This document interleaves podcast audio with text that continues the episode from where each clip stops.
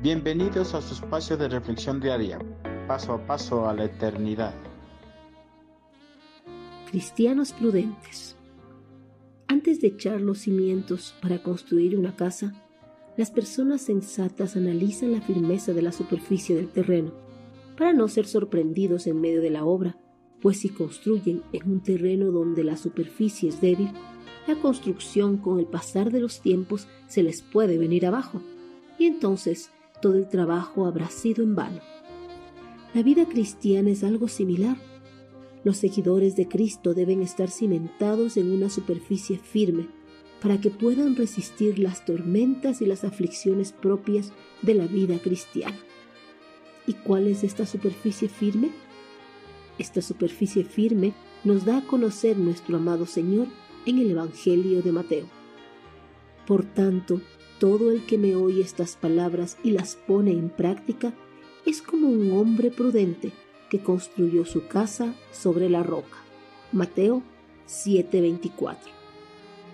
En los tiempos de Cristo Jesús, los rabinos judíos debatían entre qué era lo más importante en la vida religiosa, si oír o cumplir la ley. La mayoría de los rabinos pensaban que el oír era más importante, porque uno podía cumplir la ley sin oírla. Pero insistían en que los dos aspectos eran importantes. La idea de ser juzgados por oír y no obedecer les era familiar. Con respecto a esta disputa, Cristo Jesús hace sobresalir que lo importante es practicar y no quedarse en el oír.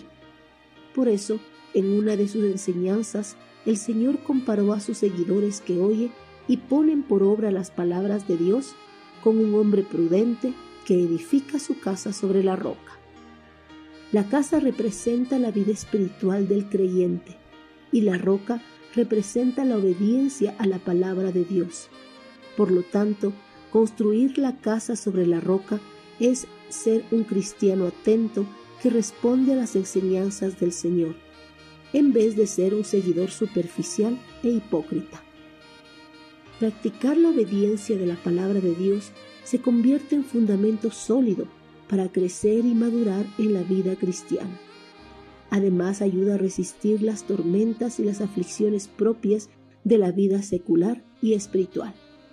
Sí, es cómodo escuchar y no poder por obra la palabra de Dios, pero si anhelamos contar entre los creyentes prudentes, ya no solo escuchemos atentamente las enseñanzas que nos imparten nuestros pastores y líderes desde el púlpito, empecemos a poner en práctica cada una de las enseñanzas de nuestro amado Señor.